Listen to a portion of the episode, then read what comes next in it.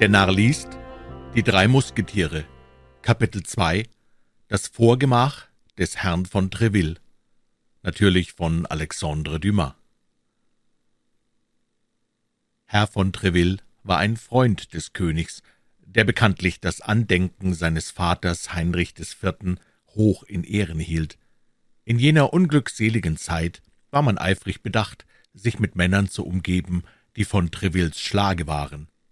Ludwig XIII. ernannte Treville zum Kapitän der Musketiere, und diese sind durch ihre Ergebenheit oder vielmehr durch ihren Fanatismus für Ludwig XIII. das gewesen, was die Ordinaire für Heinrich III.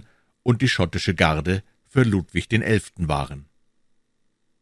Was den Kardinal betrifft, so stand er in dieser Hinsicht hinter dem König nicht zurück. Als er sah, dass sich der König Ludwig XIII. mit einer erwählten Mannschaft umgab, wollte er gleichfalls seine Garde haben. Somit hatte er seine Musketiere wie Ludwig XIII., und man sah, wie die zwei mächtigen Rivalen in allen Provinzen Frankreichs und selbst in auswärtigen Ländern berühmte Männer für ihre großen Schwertstreiche anwarben. Der Hof des Hotels, das Treville bewohnte, das in der Rue Vieux-Colombière lag, glich einem Feldlager und zwar von sechs Uhr morgens im Sommer und von acht Uhr im Winter.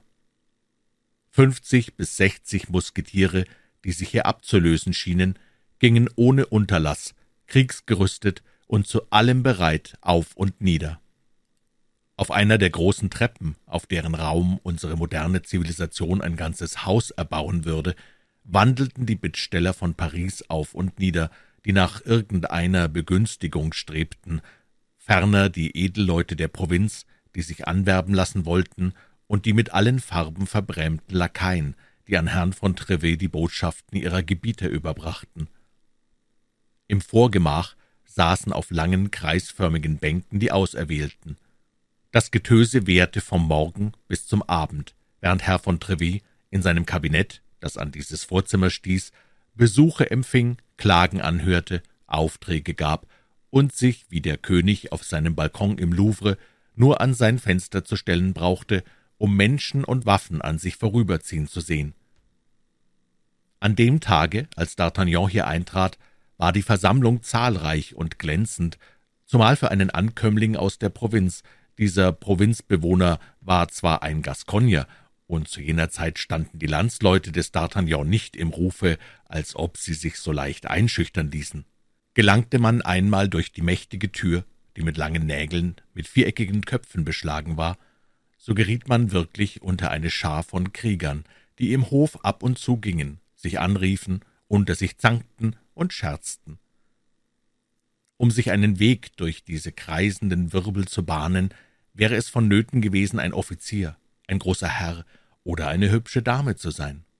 Unser junger Mann schritt also mitten durch dieses Gewühl und Gewirre, mit klopfendem Herzen, während er den langen Stoßdegen an die schmächtigen Beine drückte und eine Hand mit dem verlegenen, landmäßigen Halblächeln, das einen guten Anstand verraten soll, an den Rand seines Filzes legte.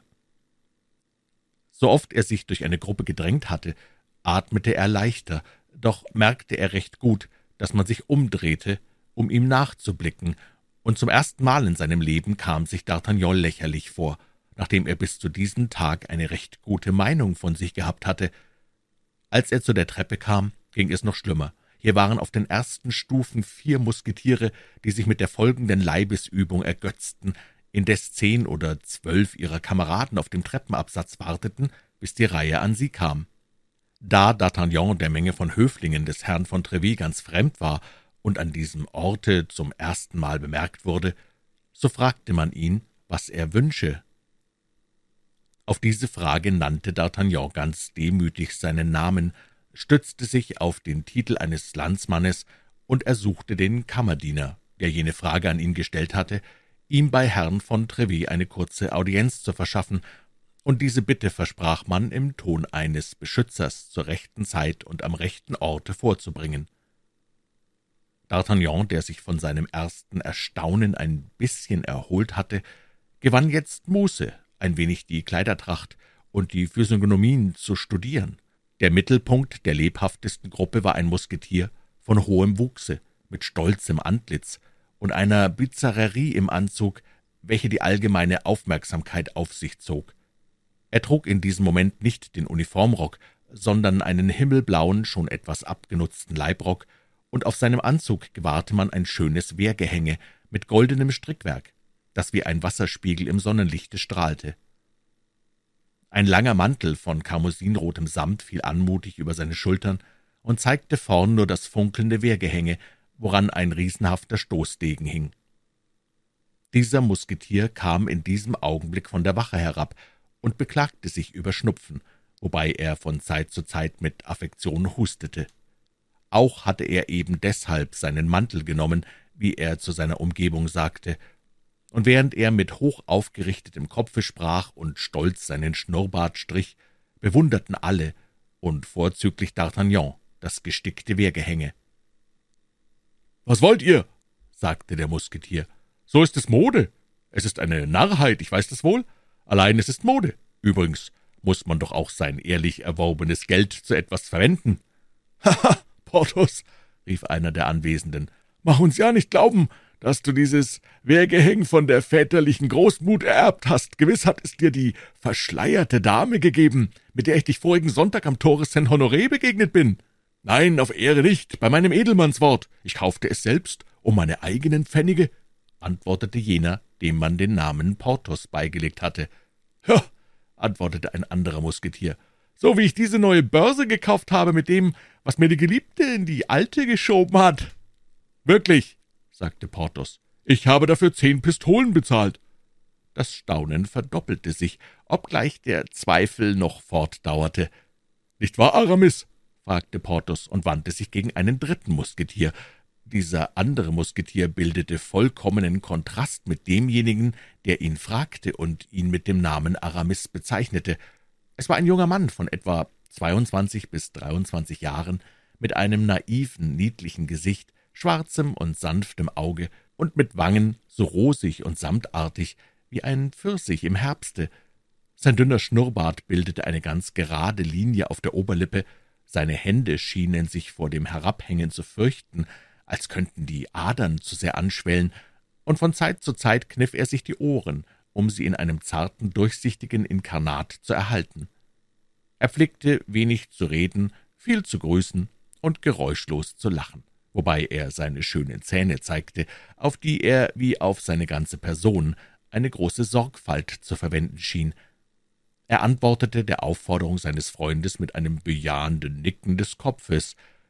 Diese Bejahung schien in Bezug auf das Wehrgehänge jenen Zweifel aufzuheben. Man fuhr also in der Bewunderung fort, sprach darüber nichts mehr, und so lenkte sich die Unterredung in rascher Gedankenwendung auf einen anderen Gegenstand. »Was haltet ihr von dem, was der Stallmeister von Chalais erzählt hat?« fragte ein anderer Musketier, ohne dass er seine Frage an eine bestimmte Person richtete, sondern sich an alle Umstehenden wandte. »Was erzählt er denn?« fragte Porthos in einem selbstgefälligen Tone. »Er erzählt, dass er in Brüssel Rochefort, den Vertrauten des Kardinals, in Kapuzinerkleidung angetroffen habe. Der verdammte Rochefort spielte in dieser Vermummung Herrn von Lenje als einen leibhaftigen Schwachkopf.« »Als einen Schwachkopf?« sagte Porthos. »Ist das gewiss?« »Ich weiß es von Aramis«, entgegnete der Musketier. »Wirklich? Ihr wisst es doch, Porthos sprach Aramis. »Da ich es euch gestern mitteilte, reden wir nichts mehr davon.« »Reden wir nichts mehr davon, das ist eure Meinung«, versetzte Porthos. »Reden wir nichts mehr davon, pst, wie schnell ihr doch schließet. Der Kardinal lässt einen Edelmann auskundschaften und ihm seine Briefschaften durch einen Schelm wegnehmen. Er lässt Chalet mittels feiner Späher und Kundschafter als angeblicher Verräter den Hals abschneiden. Niemand wusste um dieses Rätsel. Ihr habt es gestern zum allgemeinen Erstaunen erfahren, und während wir über diese Neuigkeit noch ganz verwundert sind, sagt er heute, reden wir nichts mehr davon?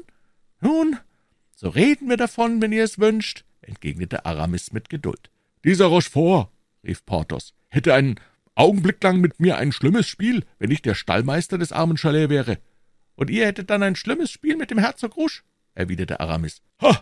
Der Herzog Rouge! Bravo, bravo! Der Herzog Rouge! rief Porthos und klatschte mit den Händen. Der Herzog Rouge, das ist herrlich. Seid ruhig, mein Lieber, ich will dieses Witzwort weiter verbreiten. Hat doch dieser Aramis Scharfsinn. Wie schade, dass ihr eurem Berufe nicht folgen konntet, mein Freund. Aus euch wäre etwas Tüchtiges geworden.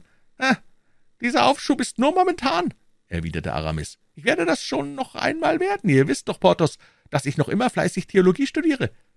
Er wird es tun, wie er sagt, versetzte Porthos. Er wird es früher oder später tun. Früher, sagte Aramis. Er wartet nur noch auf eines, um sich ganz und gar zu entscheiden und die Soutane wiederzunehmen, die hinter feiner Uniform hängt, sprach ein anderer Musketier.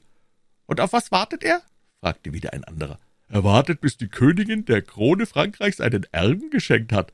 Scherzen wir darüber nicht, meine Herren, sagte Porthos. Die Königin ist Gottlob noch in einem Alter, um der Krone einen Erben zu geben. Man sagt, dass Herr von Buckingham in Frankreich sei, sagte Aramis mit einem hämischen Lächeln, dass dieser so einfach scheinenden Rede eine ziemlich ärgernisvolle Bedeutung gab. Mein Freund Aramis, fiel Porthos ein, diesmal habt ihr Unrecht. Eure Wut nach Wetzeleien reißt euch stets über die Grenzen. Wenn euch Herr von Treville hört, so käme euch eine solche Anspielung teuer zu stehen. Gebt ihr mir da eine Lektion, Porthos? rief Aramis, während ein Blitz durch sein sanftes Auge zuckte. Mein Lieber, seid Musketier oder Abbé? Seid das eine oder das andere, aber nicht das eine und das andere, erwiderte Porthos.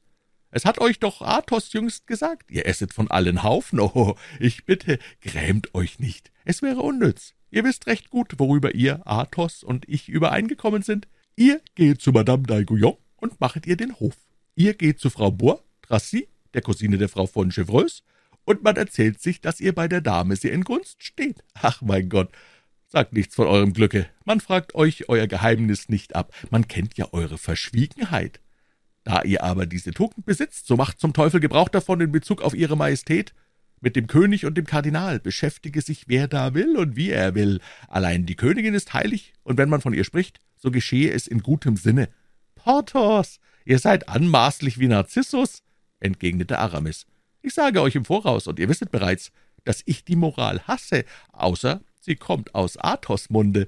Was euch anbelangt, mein Lieber, so habt ihr ein viel zu hübsches Wehrgehänge, um stark zu sein. Ich werde Abbe, wenn es mir genehm ist. Bis dahin bin ich Musketier. In dieser Eigenschaft sage ich, was mir beliebt, und in diesem Moment beliebt es mir zu sagen, dass ihr mich belästigt. Aramis, Porthos, hehe, meine Herren, meine Herren, rief man ringsumher.